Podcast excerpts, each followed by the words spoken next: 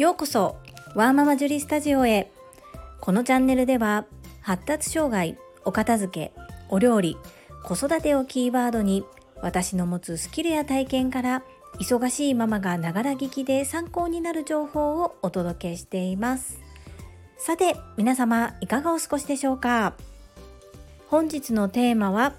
整理をしやすいタイミングは？です。最後までお付き合いよろしくお願いいたします。整理とは不要なものを取り除くことです。不要なものとは目安としては1年間使っていなかったものを不要なものと言います。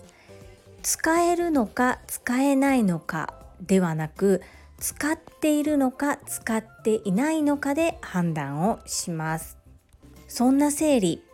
普段からまめにできるといいのですがどうしても溜まりがちになってしまいますよね。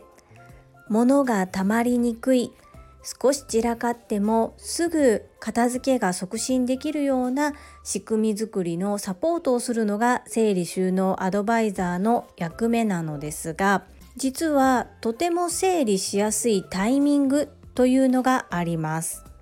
一つ目は季節の変わり目です季節の変わり目に見直しをしやすいのがお洋服ですね。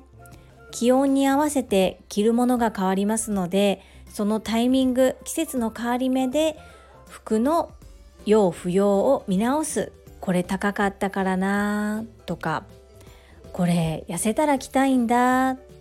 と言いながら1年以上一度も袖を通していないお洋服はありませんか？1年を通して一度も着なかったお洋服。それは2年目3年目もほぼ着ることはありません。状態のいいうちに売る寄付する譲るなど手放すという選択をされてみるのもいいと思います。捨てるだけが手放すではありませんので是非手放す方法も考えながら限られた住居空間快適に過ごせるように整理をしてみてください。季節の変わり目は1年を通じて数回訪れますがもう一つたまにしか訪れない整理のしやすい時期というのがあります。それが引っ越しをするタイミングです。今のお家今のオフィスにあるものが全て本当に必要なものかと言われるとおそらく不要なものも混ざり込んでいると思うんですね。ではその不要なものを混ざり込んだまま新しい新居もしくは新しいオフィスに引っ越すとどうなりますか？私も何度か引っ越しを経験していますが引っ越す時の査定はだいたい物の量ですよね。物の量がどれぐらいあるかで引っ越しのお手伝いに来てくださる人の数も変わりそして段ボールの数も変わり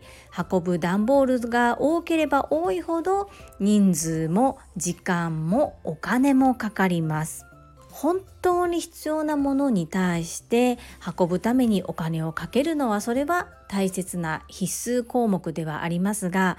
不要なものに対して果たしてそれがいりますでしょうか？実は先ほどお問い合わせいただきました従業員様が56名様ぐらいのオフィス。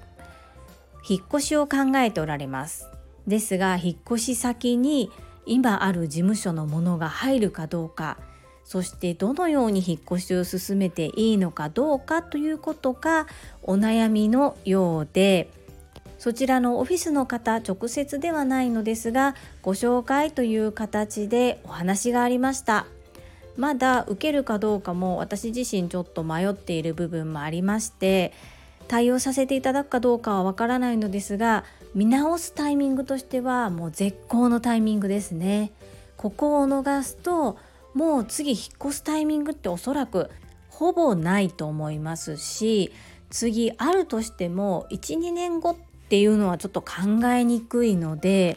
ほんとするなら今だなというふうに思いますオフィスの転居をお考えの方そして住居のお引越しをお考えの方引っ越しをする前にぜひ物の整理を行ってみてください。どう進めていいかわからないという方はお近くの信頼できる整理収納アドバイザーへお声掛けしてみてください。季節の変わり目そして引っ越しのタイミング。ここは本当に整理をするのに絶好のチャンスです。お見逃しなく。本日も最後までお付き合いくださりありがとうございました。皆様の貴重な時間でご視聴いただけること本当に感謝申し上げます。ありがとうございます。ママの笑顔サポータージュリでした。